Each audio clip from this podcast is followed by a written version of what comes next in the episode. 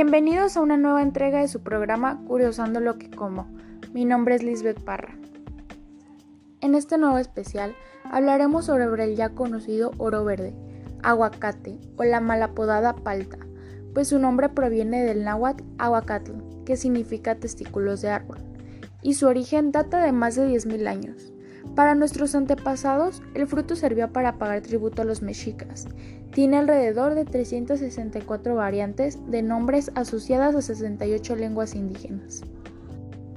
El aguacate fue introducido al mundo por medio de los españoles durante la época de la colonia. Gracias a esta difusión, se dieron importantes diversificaciones de otras variedades como el Hass, Fuerte, Bacon, Rincón, Sutano y criollos cultivados ampliamente durante la década de los 50, 60 y 70.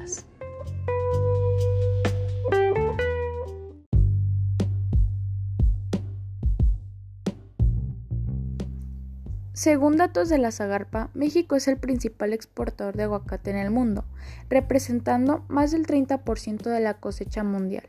Michoacán tiene la denominación de origen y es el principal productor, aportando cuatro quintas partes del total nacional de la producción de esta fruta. El aguacate mexicano cuenta con el sello de calidad suprema. Estados Unidos es el principal importador de aguacate mexicano, seguido por Francia, Japón y Canadá. Estas percepciones en dinero representan alrededor de 2.800 millones de dólares y alrededor de 300.000 empleos.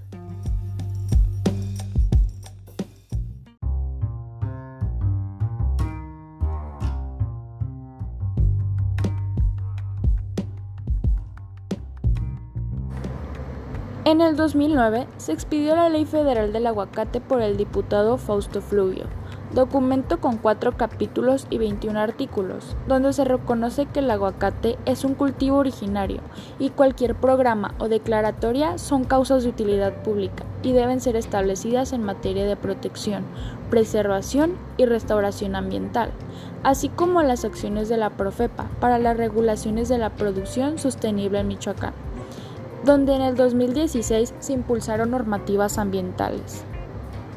Si bien el crecimiento económico es positivo para el desarrollo de un país, la agricultura demanda una gran cantidad de recursos naturales y por ende la posterior degradación ambiental. Si estas dificultades no se pueden superar, ocasionarán un grave deterioro de los recursos naturales, ya que los productores no pueden llevar a cabo sus proyectos de producción, escasez de los recursos como el agua, daños que ponen en riesgo la economía y sostenibilidad humana. Con esta información, podemos deducir que el aguacate aporta muchos beneficios a nuestro país en ámbitos monetarios, pero realmente la producción masiva de esta fruta ha provocado grandes y graves estragos ambientales, pues las tierras de Uruapan se han manifestado de monocultivos para poder cubrir la gran demanda.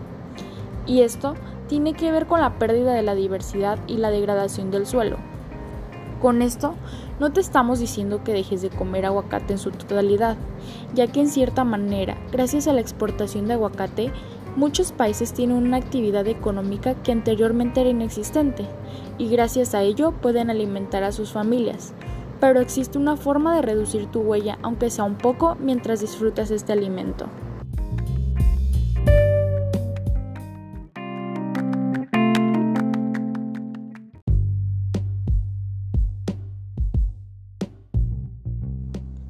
La organización Footprint Network revela que se necesitan aproximadamente 2.000 litros de agua para producir un kilo de aguacate, cuatro veces más la de la cantidad necesaria para producir un kilo de naranjas y diez veces más la que se necesita para producir un kilo de tomate.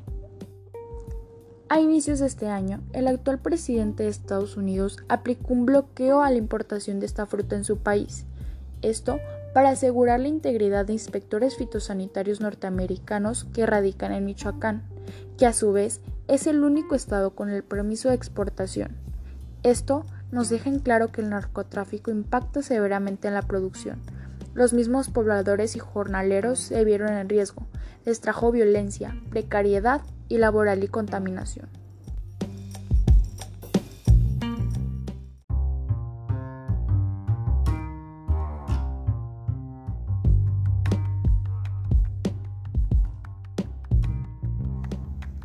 Aunque estos problemas son los que más impactan a la población, ellos declaran y cito, pipimos de la recolección de aguacate, por lo que varios recolectores organizaron plantones a las afueras de la ciudad de Uruapan después de haber perdido su trabajo. El profesor de economía, Miguel Gómez, aseguró que a finales de febrero los precios del aguacate subirían y habría escasez, provocando que los suministros y producción volvieran a la normalidad pues alrededor del 80% de las importaciones llegan al país vecino.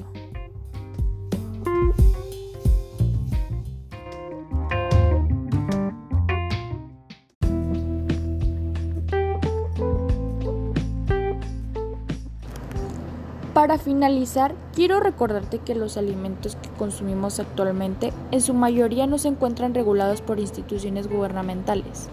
Consume alimentos que ayuden a los pequeños productores. Plantéate si es necesario incluir aguacates de forma diaria en tu dieta.